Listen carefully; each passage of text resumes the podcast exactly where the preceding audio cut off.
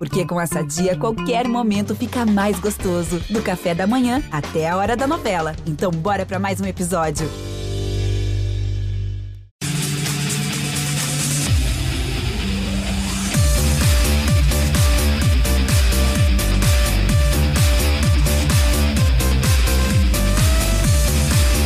Fala pessoal, tá começando mais um Goleada, podcast semanal sobre os times goianos e hoje o episódio tá especial demais, porque o Goiás está de volta à Série A do Brasileirão e a gente vai falar sobre isso. Bora fazer um retrospecto do time nessa Série B, falar do jogo do acesso e, claro, projetar o futuro que vai ser bem desafiador para o time esmeraldino. E eu tô aqui hoje com o nosso chefe do GE. Globo, o Fernando Vasconcelos. Oi, Fernando. Oi, Karina. Sempre bom falar aqui no podcast, falar para os nossos internautas e também falar de, uma, de um assunto muito bom, né, que é o retorno de um time para a primeira divisão. Né, nove meses depois, Goiás caiu em 2021 já, né, na, numa temporada afetada diretamente pela pandemia e cumpriu seu grande objetivo, seu maior desafio no ano de 2021, que foi voltar na mesma temporada, algo que não tinha conseguido nos últimos, nas últimas duas vezes né, em que foi rebaixado. Então, muito bom o Goiás voltar logo para a primeira divisão e a gente tem muita coisa para falar. Isso aí, e eu estou aqui também com ele, o nosso querido Rafael Seba. Fala, Seba, tudo bem? Tudo bem, Carininha. Um beijo para você, um abraço a todos. Muito bom participar também, né? Porque depois dessa grande festa esmeraldina aí, que vai continuar no domingo diante do Brusque, mas já com a vaga garantida. O Goiás fez a parte dele, três vitórias seguidas, encarou aí jogos difíceis, estádios lotados, fora de casa e conseguiu trazer esse acesso. Isso mesmo. Vamos começar até pelo jogo do acesso, né, Seba? Como você falou aí, o Goiás ele foi para um confronto direto contra o Guarani lá em Campinas, e mesmo com o estádio lotado, a torcida apoiando, o time conseguiu essa vitória tão importante e voltou para Goiânia já com acesso. Para a última rodada ser só festa, não ter risco é, de nada dar errado, digamos assim. E você, Seba, viajou, né? Você foi para Campinas para acompanhar essa partida. Conta para gente como que foi o antes, o durante, o depois também desse jogo. É, você já estava sentindo ali que os caras estavam entrando realmente para fazer o jogo da vida? É, tava assim, coincidentemente, né? Eu até viajei o voo de ida e de volta, é, coincidentemente mais ou menos também, né? Porque é um voo direto que tem para Campinas, enfim. E, e, eu senti, sim, o pessoal muito confiante do Goiás que, que o time iria trazer esse acesso já nessa penúltima rodada, né? E, e chegando lá em Campinas, claro, pude sentir todo o clima da torcida bugrina, da torcida do Guarani, que realmente estava muito empolgada. O Guarani dependia só dele se o Guarani vencesse esse jogo, ia para a última rodada, né, dependendo só dele para conquistar o acesso. Então, é, eu fiz entradas ao vivo ali desde o Bom Dia Goiás, jornal no primeira edição, Globo Esporte, enfim. Então, pude sentir o clima ali na porta do estádio, torcedores comprando ingresso desde cedo. 15 mil ingressos foram vendidos antecipadamente, os 18 mil que eles colocaram à venda foram vendidos. Então, a torcida estava muito empolgada né, com essa possibilidade de acesso do Guarani e, e, e jogou bem. E, e, essa é a questão. O Guarani jogou muito bem no primeiro tempo, mas o Goiás foi cirúrgico, né? Foi cirúrgico, fez valer a melhor defesa do campeonato, ao lado do Botafogo. O Goiás é o time que levou menos gols. É uma dupla de zaga eficiente, claro, mas o Tadeu foi Tadeus naquela noite, pegou muito o Tadeu, e isso fez a diferença. O que o goleiro do Guarani não pegou, bolas defensáveis, inclusive, na minha opinião, nos dois gols do Goiás, o Tadeu fez a diferença, Sim. pegou, isso foi irritando o time do Guarani. Em duas finalizações do Goiás no primeiro tempo, dois gols.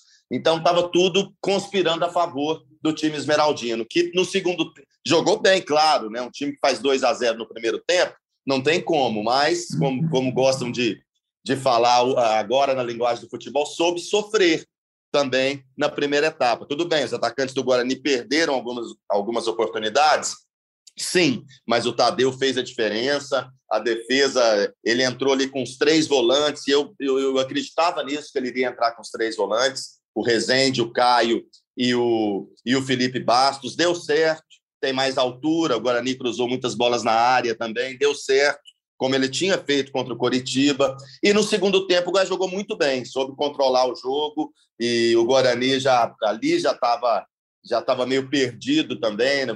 Foi uma finalização no primeiro tempo, depois uma outra do Lucão do Break, com uma belíssima defesa do Tadeu. Mas no mais, o Goiás teve mais chances no segundo tempo de marcar o terceiro do que o Guarani de diminuir a diferença. Então foi uma grande partida, realmente uma grande partida, e já vinha de uma vitória lá diante do Remo, com o estádio cheio também, com a torcida adversária apoiando. Então, é, é o que a gente tem que falar é, parabenizar também a diretoria, né? A gente ficou meio em dúvida ali, demissão do cabo, ninguém sabe se com o cabo subiria ou não, mas com o Glauber conquistou essa trinca de vitórias pela primeira vez no campeonato e o time garantiu o acesso. E Seba, você falou muito do Tadeu. O Tadeu realmente fez a diferença não só nesse jogo, mas também é, durante o campeonato, né? E o Tadeu, assim que acabou a partida, todo mundo é, os jogadores que estavam no banco, os jogadores do campo foram para cima do Tadeu, né? Porque realmente ele se destacou ainda mais nessa partida, nesse momento tão decisivo, e ele deu uma entrevista bastante emocionado. Vamos escutar o que, é que o Tadeu falou. Primeiro, eu agradeço a Deus né, pela saúde. Eu agradeço a minha família, minha esposa principalmente, que é meu, meu alicerce, né? Ela sabe o meu sentimento do dia a dia. Nós passamos um problema muito grave e a gente se levantou, né? Nossa família, nossos amigos, aos meus filhos, né? Que são tudo para mim. E a Nação Esmeraldina, todo mundo merece isso aqui porque foi difícil. O ano começou mal e terminou feliz. Trabalho árduo, duro. É emoção porque representa muito. Botar o Goiás no seu devido lugar, né? Tinha um peso muito grande, a gente cair, muito trabalho a gente conseguir voltar. É, é, emocionante porque a gente sabe o tanto que a gente, que a gente sofreu, sofreu mesmo. É, seria muito injusto, o futebol muitas vezes não tem justiça, mas seria muito injusto a gente ficar fora desse acesso, porque nós estamos na, no G4 desde o início. Mas isso é Goiás, foi sofrido, mas o importante é que o final do ano vai ser de alegria, a gente vai comemorar muito. Obrigado, viu? Valeu, Tadeu. Cara muito querido, Tadeu. Fernando, Tadeu, né, um líder, né, dentro de campo, fora de campo, é, foi uma das principais peças para o Goiás conquistar esse acesso, mas não foi só ele também, né? É, Karina, o Tadeu, ele justificou mais uma vez a sua enorme capacidade. Já tinha sido assim nas duas edições de Série A, né, que ele disputou com a camisa do Goiás, né, o, o Tadeus, né, esse termo vem também do Cartola, né, assim, de, de imitar no Cartola, né, são as, as, edições aí de Série A que o Tadeu jogou, mesmo o Goiás tendo a defesa mais vazada nesses campeonatos, o Tadeu, sim, ele operou milagres. E na Série B, um campeonato é, evidentemente menos forte do que a Série A, ele apareceu de forma decisiva no topo do campeonato. Né? Eu não tenho dúvidas que foi o melhor goleiro do campeonato, é, a melhor defesa do campeonato, é, esse, essas últimas rodadas. Né? O Goiás deu uma oscilada, mesmo assim fez defesas impressionantes, importantíssimas. Teve uma defesa no segundo tempo, que o Seba até citou aí, se não me engano, no, numa finalização do Lucão do Break, uma defesa de cinema no primeiro tempo também, quando o jogo estava 0 a 0 ele foi muito bem, é um cara que merece demais esse acesso, porque dos que foram rebaixados, ele é um dos, um dos poucos que, que, que, estão né, no elenco, assim como o David Sim. White. Então, o Tadeu é um, é um cara fundamental nesse time, está de parabéns mesmo. E eu fiquei muito feliz de ver a emoção dele após o jogo, né? Assim, aquele, aquela sensação de dever cumprido, assim, de literalmente tirou um peso enorme das costas.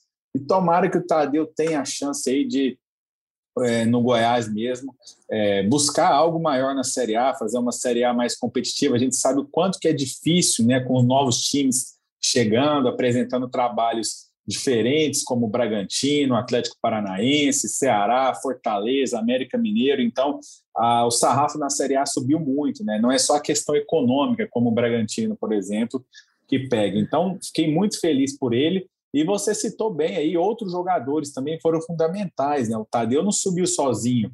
Eu até tive a oportunidade de participar do, do Redação Sport TV, falando sobre o acesso do Goiás.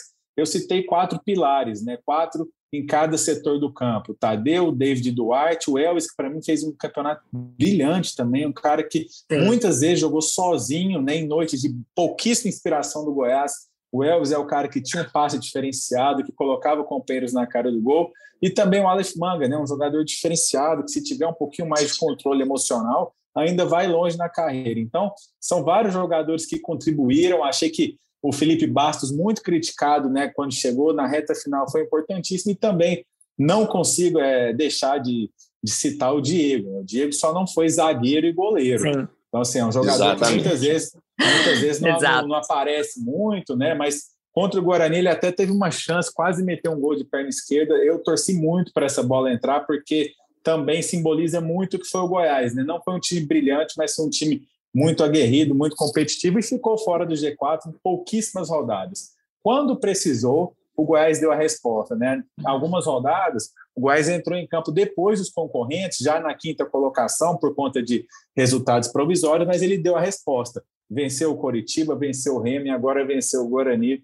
Acabou que foi um acesso incontestável, embora tenha sido um jogo de muito risco em Campinas. Afinal de contas, se o Guarani tivesse vencido o jogo, o Goiás hoje estaria em quinto. É isso mesmo. E assim, a gente fala muito da, da defesa do Goiás, né? É, o tanto que é importante, né, gente, o Goiás ter é, conseguido recuperar, digamos assim, uma boa fase da defesa. Em 2018, o Goiás conquistou o acesso, mas se eu não me engano, foi com a segunda pior defesa do campeonato, 50, quase 60 gols sofridos. Em 2019, se manteve na Série A, mas também com uma das piores defesas do campeonato, foi rebaixado com uma das piores defesas do campeonato, e esse ano conseguiu fazer um, é, uma competição muito mais sólida, porque em 2018 foi um sufoco aquela Série B, né? O Goiás ficou os sete primeiros jogos sem vencer, e esse ano consegue esse acesso é, recuperando a confiança da defesa, o que passa muito pelos pés do Tadeu, claro, né, pelos pés e mãos do Tadeu, e também por essa dupla de zaga que se encaixou muito bem, que foi o David Duarte e o Reinaldo. É, o Seba, se eu não me engano, ele até trouxe o número que o Goiás só ficou cinco rodadas fora do G4, não foi, Seba? É isso, Karina, foi isso mesmo, e realmente, né, a gente que acompanhou tão bem também aquele acesso de 2018, teve, teve uma coincidência que eu vou falar aqui do, do jogo do acesso, né? Mas enfim, foram campeonatos completamente diferentes, né? Naquele jogo, uhum. no, na, naquele ano, o Goiás esteve entre os últimos colocados, chegou a ficar ali na zona de rebaixamento, né? Chegou Sim. o Ney Franco, as coisas começaram começaram a dar certo, o Michael desabrochou, né? Fez um, um grande campeonato, o Michael, o Lucão do Break fez 16 gols naquela Série B. Isso. Então, assim, realmente era um time que sofria muitos gols, né? Aquele time do Ney Franco, se não me engano, até foi a defesa mais vazada, eu não sei, ou a segunda, enfim. Acabou Mas... que não, né? Mas é, só para completar, Seba, eu me lembro de uma rodada que o Goiás chegou a ter o melhor ataque e a pior defesa do campeonato. Isso. Mas eu estou com a tabela aberta aqui. O Goiás teve, ele foi melhor apenas que três times no, em relação à defesa nessa Série B. E a gente está falando de um time que subiu para a primeira divisão. A gente, come... a gente costumava dizer, né, Seba, que naquela temporada o Goiás sempre começava perdendo o jogo de 2 a 0. É isso mesmo, é. pois é. Mas como tinha aquele ataque poderosíssimo, né, com o Michael em, em, grande fase, a fase continua até hoje. E o Lucão do Break, Sim. que foi mais ou menos ali uma, uma exceção na carreira dele, porque, porque realmente é. fez muitos gols e agora quase foi o algoz do Goiás aí, porque estava numa fase boa também, estava vivendo uma fase boa pelo Guarani, mas foram competições muito importantes e só a coincidência, né? Em 2018 o Goiás subiu na penúltima rodada com um jogo fora de casa no estado de São Paulo contra uma equipe de São Paulo. Também, né? Então tá aí as coincidências. E a outra é que o artilheiro do time, o Lucão do Break, não participou daquela partida, mas foi com a delegação para dar aquela força. Eu estava em Barueri, é. eu me lembro bem. O Lucão foi até com o bebezinho dele, recém-nascido ali, com a esposa, só para dar aquela força. A mesma coisa que aconteceu agora com o Aleph Manga, né? Também na penúltima rodada, também em São Paulo, contra uma equipe paulista e sem o artilheiro da competição. Então teve essas coincidências. E só para arrematar o que o Fernando falou, né? Dessa desses pilares aí do acesso. Claro que todos os jogadores foram muito importantes, mas eu concordo muito com ele também, né? O Elvis, principalmente jogador de bola parada, que o Goiás não tinha já há algum tempo, né? Um jogador que Sim. levava perigo em escanteio, levava perigo em cobranças de falta. Então, o Elvis foi fundamental, fundamental mesmo naquele jogo contra o Coritiba, com assistência, foi o campeão de assistências aí da equipe agora na cobrança de falta. Então, o Elvis jogou muito. E aí eu falo nesse jogo do acesso também a importância de mais dois jogadores que entraram, né? Que eram reservas, mas que foram titulares nessa partida. O Dada Belmonte jogou muito bem, inclusive a falta do gol do Elvis, ele que, que criou ali, deu um trabalho danado para a defesa do Guarani, amarelou logo aos seis minutos o lateral do Guarani. E, então foi muito bem mesmo da W Monte, substituiu a altura o Aleph Manga, claro, sem a capacidade de finalização do Manga, ele até quase marcou um gol, teve uma chance no segundo tempo da W Monte. E outro jogador que foi importante, porque fez uma partidaça, o Arthur, lateral esquerdo. Que partida do Arthur, tanto Realmente. na parte defensiva quanto até tirando bola de cabeça, marcando ali, quanto na parte ofensiva, cruzamento para o Nicolas ali, com passe do Felipe Bastos, outro jogador que cresceu de produção. E, e a gente dá essa razão para ele, ele falou isso inclusive depois do jogo, ele ficou oito meses em casa, saiu pela porta dos fundos do Vasco, ficou oito meses em casa, desacreditado, poderia até ter abandonado a carreira o Marcelo Cabo indicou, o Goiás foi lá e buscou, e foi um jogador muito importante no lance do segundo gol. Ele rouba a bola, é o que, não pelo lance em si, mas pelo que ele fez durante outros jogos também. Ele roubou a bola, Sim. abriu lá para o Arthur, o Arthur fez um belo cruzamento e o Nicolas quebrou o jejum. Então foram jogadores que cresceram na hora certa de produção e isso tudo culminou para o acesso. 31 anos o Felipe Bastos. E Seba, já que você falou aí dessa entrevista dele, vamos chamar aqui então para a galera dar é, entender é, o contexto, né, de como que foi essa entrevista do, do Felipe Bastos. Esse ano foi um ano, foi um ano muito difícil para mim. Fiquei oito meses em casa.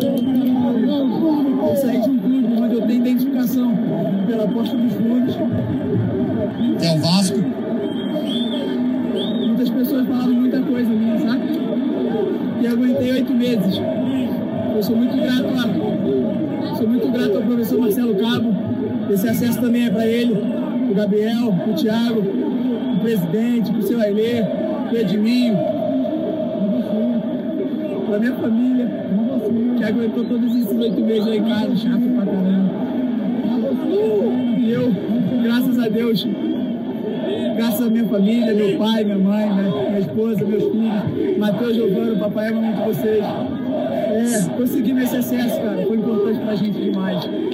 Seba. A gente desacreditou na gente quando a gente oscilou na, na competição, mas como o Tadeu falou, a gente teve hombridade nesse momento difícil, a gente foi, a gente foi coeso, a gente foi unido, conseguimos, é, conseguimos esse acesso, botamos o Goiás onde ele tem, tem que morar, onde o Goiás não pode, não pode descer, porque o Goiás é uma equipe muito grande, é a maior do Centro-Oeste, então a gente tem que valorizar isso. Parabéns, parabéns para a torcida, parabéns para todo mundo. Bom, aí no final ele, ele dedica né, essa vitória também ao Marcelo Cabo, né, esse acesso, mas a gente vai falar agora disso. Vamos fazer meio que um retrospecto aqui agora, gente, então, de como que foi é, para o Goiás chegar a esse acesso. É, eu acho, vocês vão falando aí também, ó, eu acho que foi import, é importante a gente lembrar que o time abriu mão do estadual é, e que a torcida, inclusive, não, não achou ruim, né? A torcida do Goiás não ficou é, com raiva ou revoltada, digamos assim, pela diretoria colocar mais meninos da base para jogar o estadual, é, porque tinha a promessa de que realmente ia contratar, ia fazer boas contratações de olho na Série B. E aí chegou o Pintado, já ali, só para, acho que para o último jogo ali do Goiás na série, na, no Goianão, veio o Pintado e veio as contratações também, né, que, que deram o que falar, que foi o Aleph Manga, o Bruno Mezenga, que depois acabou perdendo espaço, mas chegou com muita moral, e o Pintado, ele foi demitido, é, mesmo com o Goiás estando bem, né, digamos assim, mas, Fernando, o que a diretoria disse é que o time não estava tendo boas apresentações dentro de campo com Pintado e acharam melhor demiti-lo. Você acha que foi na hora certa mesmo? É, você acha que isso fez a diferença para o Goiás hoje ter conquistado acesso, a demissão do Pintado? É, então, Karina, eu acho que antes de, de mais nada, como o próprio Glauber Ramos falou, a gente tem que dar méritos ao Pintado e ao Marcelo Cabo. Méritos do Pintado para mim, quais foram? Principalmente ajudar a montar o elenco, né? O Pintado que estava na Ferroviária, que trabalhou no Juventude, que subiu na temporada passada. Então, assim, o presidente do Goiás, o Paulo Rogério Pinheiro, sempre falava que iria abrir mão do campeonato goiano, iria apostar tudo no uhum. campeonato brasileiro. E eu ficava pensando, gente, se der errado, qual será a desculpa que vão dar? Mas, de fato, ele venceu uma concorrência no mercado para contratar o Aleph Manga, que era um jogador interessante. O Pintado ajudou a trazer o zagueiro Reinaldo, que foi titular. O Apodi chegou, foi titular em boa parte do campeonato. Os volantes chegaram todos também para o Campeonato Brasileiro. Então eu vejo o mérito do Pintado nisso, né? Não dá para tirar o mérito dele. Mas, de fato, quando o Pintado estava no time, a gente só ficava esperando a rodada em que ele ia ser demitido, porque já existia o desgaste. Uhum. Né? Todo mundo sabia que mais cedo ou mais tarde o Pintado seria demitido. Então, eu acho que foi na hora certa. E também pesou demais a questão do índio, né? que foi a cereja no bolo, digamos assim, quando ele mudou, entre aspas, o nome do jogador numa partida contra o Vitória, o Guais apareceu com a escalação escrita é, Eduardo, né?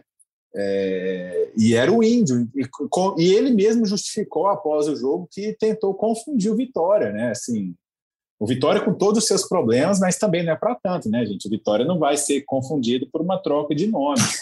Então, assim, aquilo lá pegou mal também. Isso é verdade. Existia Sim. uma pressão para a troca do Pintado, né? Inclusive da torcida, eu acho que foi acertada. Mas a gente tem que dar os méritos para o Pintado, sim, principalmente nessa questão da montagem do elenco. Né? Ele foi o treinador que chegou e, digamos assim, organizou a casa. Né? Ele preparou o terreno para a conquista do acesso. Você falou, por exemplo, do Bruno Mezenga. É, realmente, ele deixou a desejar, começou bem o Campeonato Brasileiro, mas quando precisou, na reta final, assim como o Nicolas, o Bruno Mezenga uhum. meteu um gol importantíssimo contra o Curitiba. Né? Então, assim, como o elenco foi remontado, eu acho que não tem como a gente deixar de dar os méritos para o Pintado e para a diretoria também que ela trocou, fez a escolha dela, o Marcelo Cabo ficou um turno no comando, teve mais de 50% de aproveitamento, ela achou que deveria trocar. Se não tivesse dado certo, se o Goiás tivesse perdido os jogos depois, a gente ia criticar, obviamente, mas foi uma aposta que deu certo.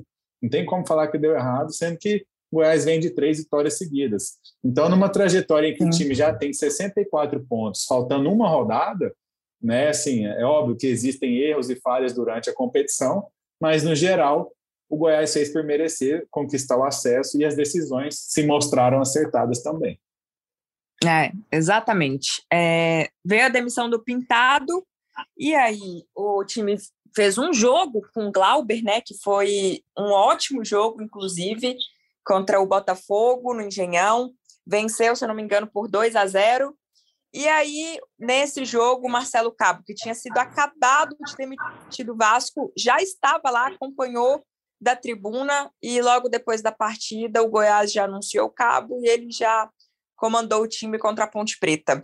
É, o Marcelo ele chegou a ficar dez jogos né, seguidos sem, sem perder, mas aí depois veio né, uma, uma turbulência assim que parecia não ter fim, que começou muito também por causa da, da derrota no clássico para o Vila Nova em plena Serrinha e aí depois foi, foram muitos resultados ruins, né? E também acabou tendo é, a lesão do Rezende, que ficou fora durante muito tempo, e o meio de campo ali estava tendo muito destaque com o Rezende e com o Caio Vinícius. E aí depois o Marcelo Cabo começou a rodar o elenco para ver se encontrava uma dupla que conseguia dar a proteção é, que a defesa precisava mas também é, ajudar o Elvis para que ele avançasse mais lá na frente. E aí foi quando ele começou a apostar no Felipe Bastos, e o Felipe Bastos é, aos poucos foi sendo titular e ganhando a confiança do Marcelo. É, só porque aí acabou que, né, tantos resultados ruins, o time começou a recuar, é, mesmo o Rezende voltando, né? Eu acho que o Cabo fez um ou dois jogos é, com o Rezende só depois que ele se recuperou de lesão. É, mesmo assim, o time não conseguiu apresentar bem, se apresentar, ter boas apresentações, né? E aí a diretoria optou por demitir o Marcelo Cabo. E aí o Arley Menezes, o diretor de futebol do Goiás, é, fez um pronunciamento, né, falando que optou por demitir o Marcelo Cabo, entendendo que o time precisava voltar a vencer. E aí, Seba demitiu o Marcelo, o Glauber assumiu, e a gente viu assim que o time realmente teve um gás a mais, né? A gente já falou isso aqui, conquistou essas três vitórias tão importantes seguidas, e por mais que a gente achasse arriscado o que a diretoria fez de demitir o Marcelo Cabo ali, faltando cinco ou seis jogos, eu não me lembro agora, para o fim do campeonato, foi acertado, né? E o, o, e o Felipe Bastos ele dedicou essa vitória ao Marcelo, mas eu acho que não só é, esse acesso ao Marcelo Cabo, mas eu acho que não só por ter sido indicado, né, pelo Marcelo, mas também porque o Marcelo teve os seus méritos, né? Ele saiu com números muito bons do Goiás. Pois é, é, vamos lá, né? Primeiro, assim, além dos resultados, né, que teve algumas derrotas, depois uma sequência de empates, né, do Marcelo Cabo, além de, de resultado, teve desempenho, né? O Goiás foi sofrível uhum. naquele clássico em casa contra o Vila Nova, foi muito mal mesmo e depois teve aquele jogo contra o Londrina também, que o time foi uma das piores atuações do Goiás na Série B. Então, o desempenho já estava abaixo e, de repente, as mudanças que o Cabo fazia durante os jogos também não, não davam resultado. Né? Acho que principalmente por isso também. A leitura do Cabo em alguns, em alguns jogos não foi legal. E o time Sim. realmente caiu, caiu de desempenho. Enfim, aí é, o, o Glauber está, por enquanto, está invicto, né? O Glauber não perdeu, teve aquela vitória em cima do Botafogo, já sob o comando dele, ele, ele que estava ali comandando a equipe. E depois, essas cinco agora, né? São dois empates e três vitórias, né? Um empate com a Ponte, com o Operário e essas, e essas três vitórias, é, se não me engano, é isso. Mas, enfim, eu acho que além da parte técnica, que o time já vem nessa reta final de temporada, já sabia como jogar, não teve grandes mudanças táticas ali feitas pelo Glauber eu acho que foi mais no, no dia a dia. Eu acho que foi mais no dia a dia. O, Glau, o Glauber é um cara muito tranquilo, muito tranquilo. Eu acho que já vinha esse desgaste com alguns jogadores no dia a dia ali do Pintado. Já havia, assim, porque eu sei de informações lá de dentro que o Pintado às vezes também era meio complicado ali, algumas exigências, enfim. Depois do Marcelo Cala, e exigências assim, não só com jogadores, mas às vezes até de logística, algumas coisas que o Pintado de repente empolgou. Claro, ele jogou numa grande equipe que foi o São Paulo, mas como treinador, ele nunca tinha visto uma estrutura como a do Goiás. Então ele chegou aqui, pai, começou a de repente fazer umas exigências meio que, que, que até incomodaram a diretoria. Isso eu sei de informação de bastidores. Depois veio o cabo e teve algum desgaste também ali com jogadores, com diretoria, enfim. É, vale o, o lembrar Glauber... aquela briga, né, com a Aleph Manga ao vivo durante o jogo, que a TV pegou, que foi uma discussão entre os dois. Isso, mas enfim, então acho que a figura do Glauber veio para apaziguar. De repente veio para apaziguar e o elenco comprou a ideia. O elenco comprou uhum. a ideia, não tinha mais isso. Eles mesmos falaram, o próprio Glauber falou: agora não é hora de, de treinar treinar muito mais. A gente, a gente já sabe o que tem que fazer. Ele fez um treino aberto aqui, com rachão e tudo. Então, acho que foi mais para tirar um pouco esse desgaste, tirar um pouco essa pressão aí, que, que e é normal em fim de temporada, principalmente pelo que o Goiás vinha vivendo, né? Porque, como vocês já disseram aí, depois do, da sétima colocação, de um quase rebaixamento no campeonato estadual, todos falaram: ó, a meta é a Série B do brasileiro. Então, se o Goiás não conquistasse esse acesso, além do lado financeiro, tem o lado esportivo, o lado político de dentro do clube, as coisas iam pegar fogo, gente. Então, assim, é, era uma coisa que, claro, todo time quer subir, mas para o Goiás isso era ainda mais claro, isso ainda era mais necessário esse acesso à Série A nessa temporada ainda. Então, eu acho que o Glauber vem para apaziguar para falar, ó, oh, galera, cada um sabe o que tem que fazer dentro de campo, vamos nos unir aqui, sem xingamento na beira do campo, vou, vou controlar da minha maneira aqui, tranquilo, falando baixinho. O Glauber é um cara discreto, você vê ele mesmo nas viagens ali, é um cara discreto, na comemoração, um cara discreto. Então, eu acho que isso que ajudou o Goiás nessa reta final, a, a tranquilidade, a simplicidade a simplicidade e a humildade do Glauber ajudaram demais o time a subir. Concordo, Seba. E, e, agora vamos falar um pouquinho do futuro né, do Goiás, porque vai ser bem desafiador também, né, gente? É, Fernando, Seba falou aí, rasgou elogios ao Glauber, com razão. Também acho que o Glauber ele soube como controlar esse elenco nessa reta final para conquistar o acesso. É, mas não dá para ele ser o treinador do Goiás numa Série A, né? Eu entendo assim. Não sei se você concorda comigo. É, você acha que o planejamento do Goiás para 2022 tem que começar pro Goianão? Ou você acha que tem que repetir a fórmula desse ano? É, o Goianão leva do jeito que dá e vamos deixar para montar o time é, de, só pensando na Série A. A começar pelo treinador. Então, Karina, eu imagino que nesse momento, né, mais importante até do que a preparação para o jogo contra o Brusque, seja definir essas questões, e eu tenho certeza que a diretoria do Goiás já trabalha nisso. Com relação ao Glauber Ramos, sinceramente, eu queria que desse certo. Uma torcida, como o Seba falou, é um cara muito simples e que já mostrou resultado em Série A de Campeonato Brasileiro. Vamos lembrar aqui, no elenco de 2020, que o Anderson Moreira, que fez um trabalho brilhante agora no Botafogo, chegou ao Goiás, pegou um elenco, não abriu mão em momento algum da sua característica, da maneira como ele gostava de, de, ver o time em campo. Resultado: ficou 10 jogos no Goiás, não venceu nenhum. O que, que o Glauber fez? O que, que o Glauber fez numa Série A de Brasileirão? Ele, opa, peraí, eu tenho três zagueiros bons. Eu tenho Fernandão e Rafael Moura, que, se a gente for parar para pensar, é difícil jogar dois centravantes juntos. Mas dentro Sim. do que ele tinha, ele falou assim: como que eu vou ganhar mais pontos na primeira divisão? É jogando dessa forma.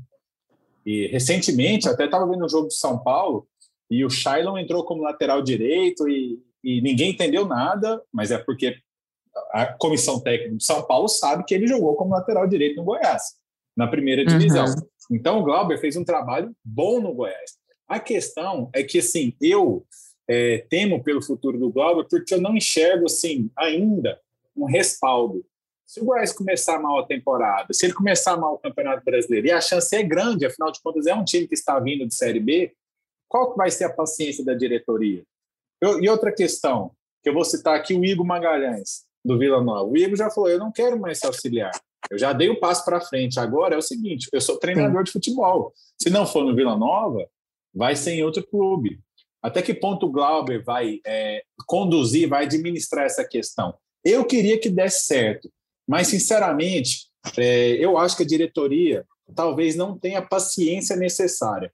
Se isso for acontecer, eu prefiro que o Glauber ainda siga na comissão técnica permanente e participe do processo desde o início né? Porque ele mesmo comentou numa entrevista recente que a situação do, do time de 2020 foi muito diferente, porque ele estava no sub-20 e de repente caiu uhum. na equipe profissional. Dessa vez, nessa temporada de 2021, ele, ele participou do processo inteiro ao lado do Pintado e do Marcelo Cabo. Então, de repente, se ele conseguir participar novamente de todo o processo, e se for o caso, assumir o clube durante a primeira divisão, eu acho que ele vai poder dar esse passo a mais. Porque, assim, eu não vejo, sinceramente, é um respaldo mesmo, né? um escudo grande.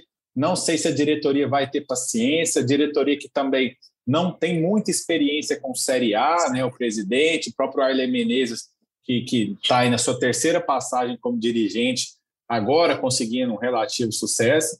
Então, eu acho que é, é temeroso, é temeroso essa questão do Glauber. É, e sobre a, a, a, você fez uma pergunta muito interessante sobre a questão do planejamento. E aí eu vou citar um outro exemplo, o Atlético Goianiense, para falar sobre o planejamento para a Série A do Campeonato Brasileiro, independente do treinador ou não. Certa vez, Karina, Sede, ouvintes, o Adson, o Atlético foi eliminado na semifinal do Campeonato Goiano contra o Anápolis e ninguém apostava muito no Atlético na Série B. Ele fez pequenos ajustes no time e o Atlético fez uma campanha espetacular, foi campeão da Série B com Marcelo Cabo em 2016. Em 2017, ele tentou repetir a fórmula. O Atlético entrou no Campeonato Goiano meio desligado, atento ao mercado, e de repente chegaram aí cinco jogadores do Campeonato Paulista.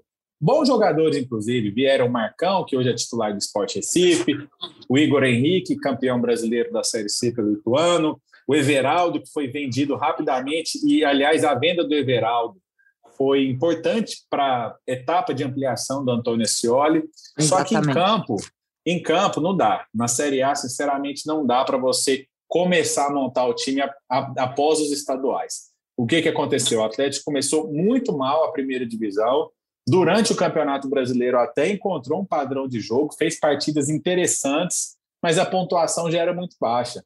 Então, assim, quando ele foi rebaixado, talvez ele não fosse mais um dos quatro piores times do campeonato, mas ele pagou caro né, por ter montado o time justamente depois dos estaduais. Dessa vez não dá para fazer isso. O Goiás, como time de Série A, ele vai ter que se antecipar, seja contratando bons jogadores de início, ou seja, mantendo o que deu certo. A gente citou aí a espinha dorsal, acredito, por exemplo, que o Diego dá para manter, um jogador voluntarioso. Será que o David Duarte fica? Sempre nessa especulação, vai para o Fluminense, não vai? Elvis vai dar conta de uma Série A? Aleph Manga tem contrato, mas está valorizado. Então, assim, se conseguir manter uma base e trazer aí uns quatro, cinco jogadores para o Campeonato Goiano, é um passo interessante. Não dá para começar do zero após o Goianão. Se nesse ano, com esse time, o Goiás tivesse disputado a Série A, né, vindo daquela campanha horrível no Campeonato Goiano, provavelmente ele estaria rebaixado. Então, para uma Série A cobrança maior, o Goiás tem que começar antes do seu planejamento. E o seguinte, né, Fernando, uma coisa diferente assim dos outros anos, né? É, porque o Goiás não contou, né? Praticamente não vai contar com jogadores da base, porque a gente vê, né? No Campeonato Goiano é praticamente só jogadores da base. Qual que vingou na Série B? Nenhum. Nenhum jogador daqueles da base do Goiás, que era considerado promessas, vingou na Série B. O único que jogou agora e entrava no decorrer do jogo e tal, e que estava no elenco, era relacionado, era o Iago Mendonça, zagueiro, que chegou a jogar até de volante. As outras promessas, Miguel Figueira, que era tido como um craque, Vinícius Lopes, Breno, o Breno ainda chegou a jogar ali no início, o Vinícius também, enfim, nem terminaram a competição hoje, já nem renovaram o contrato, já não são jogadores, pelo contrário, rescindiram o contrato com o Goiás e eu sei lá qual vai ser o futuro desses jogadores. Então, enfim, daquele time que foi a, aposta para o Goianão, aquela meninada da base que o Goiás sempre teve forte, nenhum vingou na Série B do brasileiro.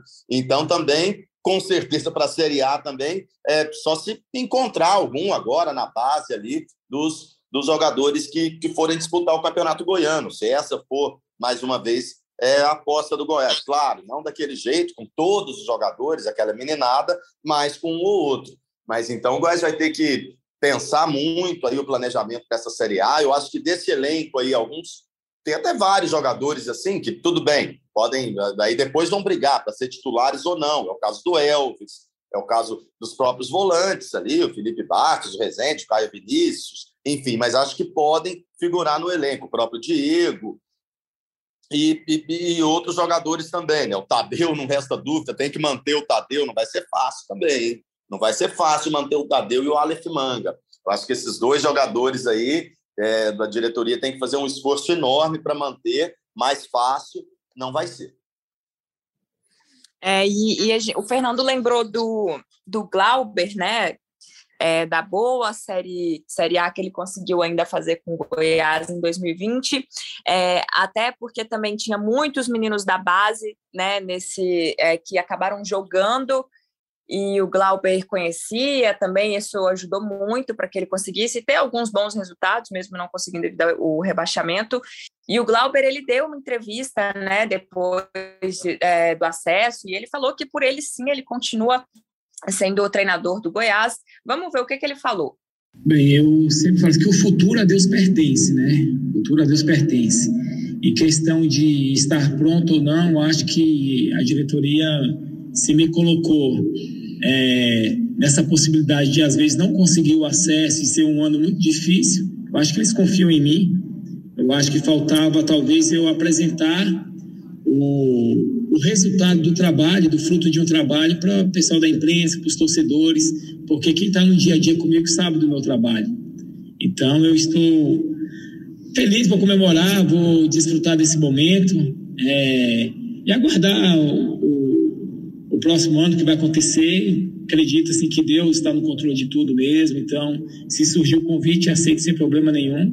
E espero ter, ter agradado o pessoal da imprensa, os torcedores, porque geralmente a gente compara o trabalho, a gente vê o trabalho só no, no resultado final, né?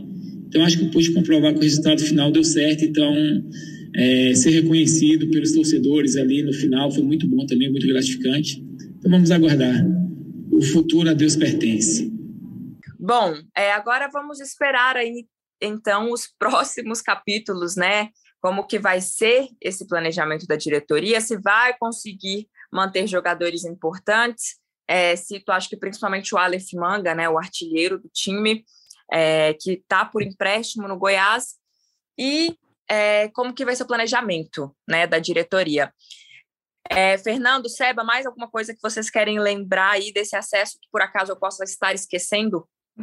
Não, Karina, gente... sobre, sobre aí, só para encerrar da minha parte, sobre a questão do Glauber, que eu falei agora há pouco, que até tem minha torcida para ficar, e ele falou que aceita o convite, precisa de muita convicção da diretoria. E aí eu vou citar alguns clubes. Vou citar, por exemplo, o Atlético Paranaense. O Atlético Paranaense tem uma linha de que, se o trabalho for bem feito no clube, né, se o trabalho no geral for bem feito, o técnico não é tão importante quanto a gente acha que é. Porque a gente realmente, uhum. de fato, tá fazendo até uma autocrítica, às vezes a gente dá muita importância para o trabalho do treinador. O que, que o Petralha sempre fala? Não, se a engrenagem estiver funcionando, eu preciso de um técnico para chegar e tocar o barco. Então, assim, ele tem a convicção, mas ele também aguenta pedrada. Quando ele contratou o Alberto Valentim agora, né, que a própria torcida do Atlético Paranaense achou ruim pelos trabalhos recentes, ele se manteve firme, o resultado continua aparecendo. Não é que apareceu por causa do Valentim, né? O resultado continua aparecendo.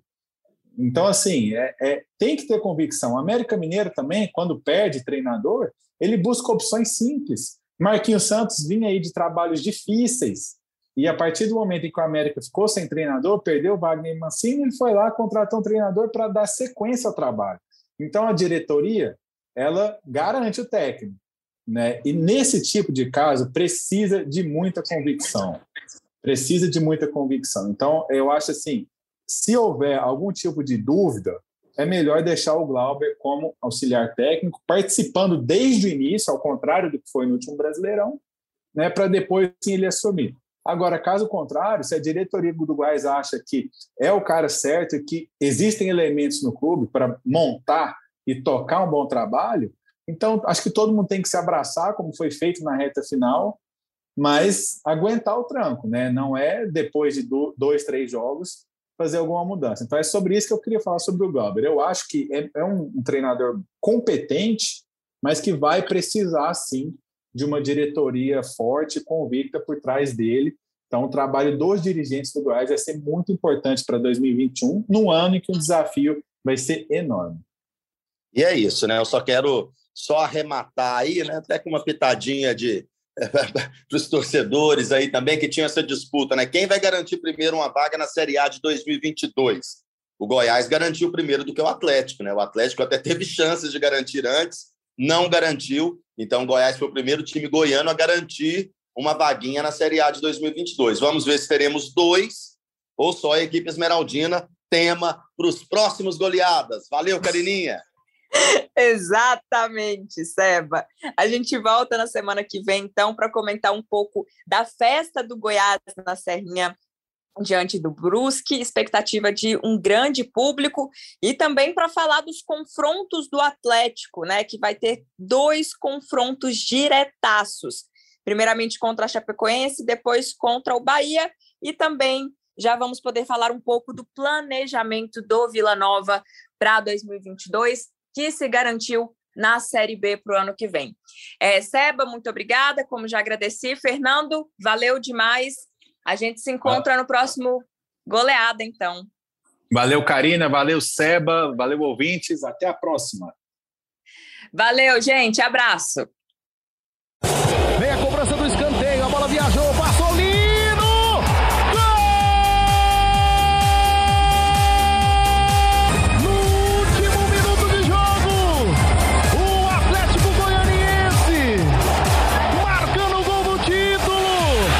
News.